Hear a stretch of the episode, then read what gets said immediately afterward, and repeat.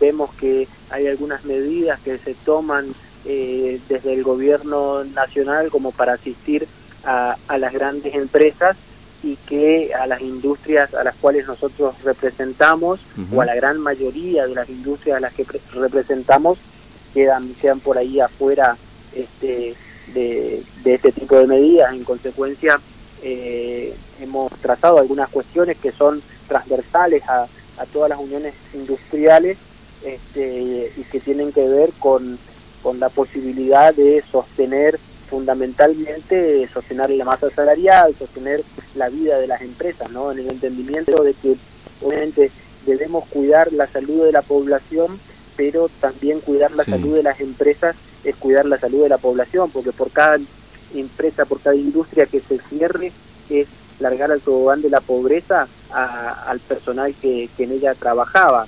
Este, y esa gente que, que, luego no va a tener dinero para llevar a sus hijos a casa, que no va a tener para alimentar a sus hijos. este Así que esto de una forma o de otra también se traduce en una cuestión de salud, ¿no es cierto? Claro, obviamente. Y, y, en todo caso, como usted lo dice, plantear una mirada un poco más regional y segmentada, digamos, de las, de las medidas, ¿no?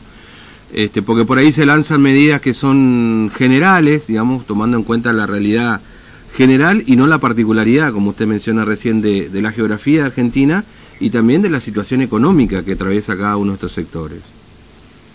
Sí, efectivamente, tenemos, eh, la República Argentina tiene unas asimetrías muy importantes eh, en, el, en, el, perfil que uno quiera analizar, ¿no es cierto? Ya sea en infraestructura, ya sea en productividad de la tierra, este, ya sea en comunicaciones, eh, ya sea en tasa de natalidad, de mortalidad, uno mire el índice que mire, mm. eh, prácticamente eh, todos los índices mantienen una misma correlación, ¿no es cierto? Y que reflejan claramente una simetría muy importante en la República Argentina con un claro deterioro de todo el norte argentino y eso es lo que motivó de una manera a, a este trabajo conjunto que estamos haciendo todas las uniones industriales del norte argentino. Sí, este, básicamente, eh, ¿qué, qué, reclaman en este salvataje? ¿O, piden una audiencia? Digamos, ¿Cuál es el, el paso en todo caso para, para avanzar en esto, eh, ambas cosas. Pedimos mm. audiencia con el presidente, al menos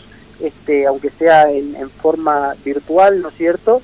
Y, y, también planteamos cuestiones que tienen que ver con medidas concretas, ¿no es cierto? Sí. Este, eh, por ejemplo, el diferimiento de de impuestos, este, planes de pago, planes de pago con respecto a, a, préstamos eh, del sistema bancario, mm. este, a, obligaciones impositivas, este, a subsidiar tasas de interés, las tasas este, que, que, están ofreciendo los bancos o, o, que incluso el Banco Central del, del 24% que tenga algún subsidio este, de unos 12 puntos aproximadamente para que sea más accesible para las empresas, este, programas, los repros que tienen una limitación para las empresas de hasta 100 empleados, que eso sea abarcativo a, todas las actividades, todavía de que hay muchas empresas que por ahí tienen más de 100 empleados y que tienen eh, igual o mayor problema que, mm. empresas con menos cantidad de empleados, ¿no es cierto? Claro. Este, ahora, eh, este, estos, digamos, estas líneas de crédito básicamente para para el sector, digamos, en materia salarial y más, eh, con con 24%. Son alternativas, inferior a los dos conceptos, digamos, que para una empresa y pagar salario siempre es complejo, y por otra parte, eh, la posibilidad de poder acceder a estos créditos en relación a cumplir con determinados requisitos que, digamos, muchas de estas industrias ya, y seguramente usted lo sabe mejor que nosotros, vienen de arrastre de una situación ya muy compleja en los últimos años, digamos, en, en el sector industrial, digamos, ¿no? Es decir, que esa misma situación derivada de la economía le pediría poder acceder a estos créditos por no cumplir con esos requisitos, básicamente. Sí, a ver, en ese sentido eh, hay cosas para tener en cuenta. Venimos claramente de, ya de cuatro años nefastos de, de actividad mm. y, de rentabilidad dentro de, las empresas, ¿no es cierto? Eh, en la gran mayoría de las empresas, excepto algunas algunas excepciones. Este, eh, esta situación obviamente que agrava mucho más y eh, claramente ahí hay algunas cuestiones que forma parte de nuestro pedido, hay algunas cuestiones que tienen que ver con reglamentación del Banco Central.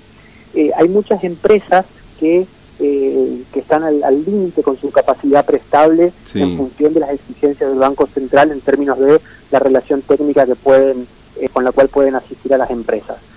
Y por otro lado también hay requisitos que eh, el sistema le exige a los bancos, por ejemplo, de que las empresas para poder ser eh, eh susceptibles de, de, préstamo mm. tienen que estar al día con sus obligaciones tributarias. En este contexto, donde eh, difícilmente algún empresario, sea cual sea el rubro, eh, si tiene que elegir entre pagar a sus empleados, pagar a sus proveedores o pagar impuestos, no creo que esté dentro de las primeras prioridades de pago de impuestos, ¿no es cierto? Uno naturalmente eh, va a preferir primero pagar a, a, sus trabajadores y a sus proveedores para, para poder continuar trabajando, ¿no es cierto?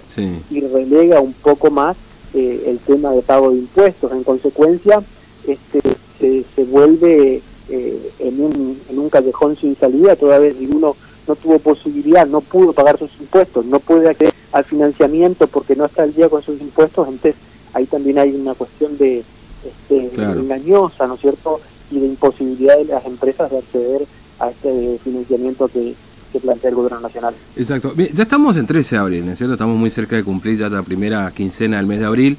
Ha pasado fin de mes.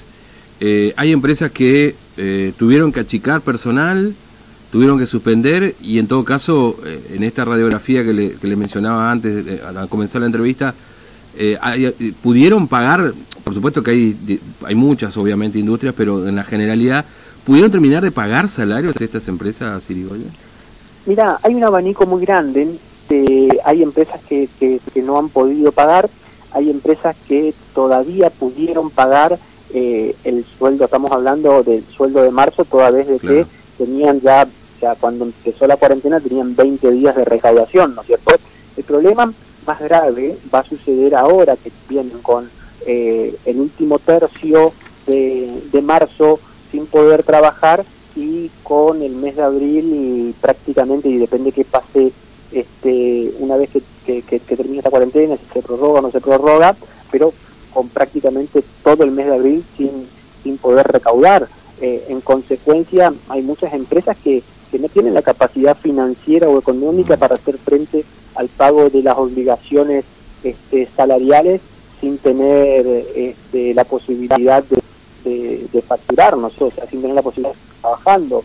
Eh, en consecuencia, hay algunas empresas que han tomado decisión de reducir personal, hay algunas otras que, eh, que, han explicado que han pagado el 50%, el 70% de la masa salarial, hay algunas otras que están accediendo eh, en la provincia del Chaco, se está haciendo muy expeditivo con respecto eh, a, las líneas de financiamiento para el pago de, sueldos mediante el nuevo Banco del Chaco ah. eh, y ya se llevan más o menos unos 70 millones de pesos otorgados en crédito para pago de masa salarial. Este, hay empresas que han accedido a, ese a ese financiamiento para hacer frente a sus obligaciones este, salariales. Eh, pero nada, el problema es que situación entendemos que, estamos de cara al inicio de, una grave eh, situación que, que ojalá me equivoque, pero supongo que será peor eh, a la gran del, del, 29, ¿no? Este, entonces, obviamente que hay mucha incertidumbre, hay mucha preocupación y, en consecuencia lo que estamos haciendo es anticipándonos a, los problemas y este, planteando la situación por la cual pasan las, las empresas del norte argentino, las industrias del norte argentino, ante quien entendemos que es la máxima autoridad y es quien tiene las posibilidades de acceder a algunas de las cuestiones que estamos planteando y entendemos por otro lado que son absolutamente lógicas. Eh, Irigoyen, muchas gracias por su tiempo, muy amable, que tengan día. ¿eh? Muchas gracias a ustedes, nuevamente un saludo para ustedes en el estudio y para todos los bien. Gracias, muy amable. Bueno, estábamos hablando con Andrés Irigoyen, que es de la Unión Industrial del Chaco, pero que eh, representa a Uninoa, que son las uniones industriales del NEA y el NOA. Hemos hablado ya la semana pasada justamente con la Unión Industrial aquí en Formosa, del panorama y de la situación, con una parálisis de casi el 80% en el caso de Formosa, tomando en cuenta que buena parte de las industrias formoseñas están vinculadas al sector forestal, que hasta, hasta la semana pasada estaban excluidas de, de poder, eh, o excluidas de poder trabajar. ¿no? y que a partir de ahora también vamos a repasar, digamos, cuáles son las actividades, las nuevas actividades que se han sumado a las excepciones dispuestas por el gobierno nacional, ¿no? Bueno, lo que piden básicamente las este, provincias que, o las uniones industriales de las provincias de em, Tucumán, Salta, Jujuy, Misiones, Catamarca, La Rioja, Santiago del Estero, Formosa, Chaco y Corrientes, es básicamente una audiencia con el presidente Alberto Fernández y establecer un criterio diferencial para el salvataje de las uniones industriales del norte argentino. Ahí mencionaba recién, porque bueno, van a, a ver, están las medidas que tienen que ver con estos programas que este, incluyen créditos para pagar salarios. En el caso de Formosa, hasta acá, eh, este financiamiento a 12 meses con 3 meses de gracia y una tasa del 24% anual. Em, bueno, está, se han aprobado 10 operaciones de crédito para cubrir los salarios de casi 10, 100 empleados, entre los 10, en el Banco de Formosa esto. Y mientras tanto hay cerca de 150 solicitudes para el salario de más de 2.400 empleados, ¿no? Eh, a través, por supuesto, de la gestión que se realiza vía el Banco de Formosa. ¿no? Eh, bueno, este es un poco el, panorama en cuanto a, las líneas de crédito que ya han aprobado en este sentido. ¿no? Claro, estamos hablando de 2.400 empleados, de un, de un universo de empleados registrados este, privados de cerca de 24.000. ¿no?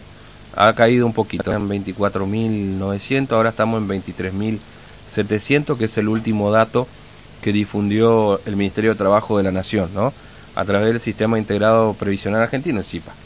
Eh, son 23.000 y piquito, así que estamos hablando de el 10% básicamente de los empleados que podrían estar, porque hay 10 que ya han sido aprobados, cerca de 100 y otros 150 con 2.400 empleados. ¿no? Esto demuestra también, fíjese, si uno hace una, una cuenta este, corta, ¿no? que es una, una división entre la cantidad de, de solicitudes que se han entregado, que están pendientes, y la cantidad de empleados, este, demuestra que la cantidad de empresas eh, con, o, pequeñas empresas que tenemos en Formosa son la gran mayoría. Esto, por supuesto, no es ni una novedad. Pero fíjate si tomás las 150 solicitudes para más de 2.400 empleados, estamos hablando de un promedio de 16 empleados, lo cual, por supuesto, habrá que alguno que tenga más, alguno un poquito menos, pero básicamente son pequeñas empresas. ¿no? Bueno, habrá que ver si están en condiciones de poder acceder a estas líneas de crédito. ¿no?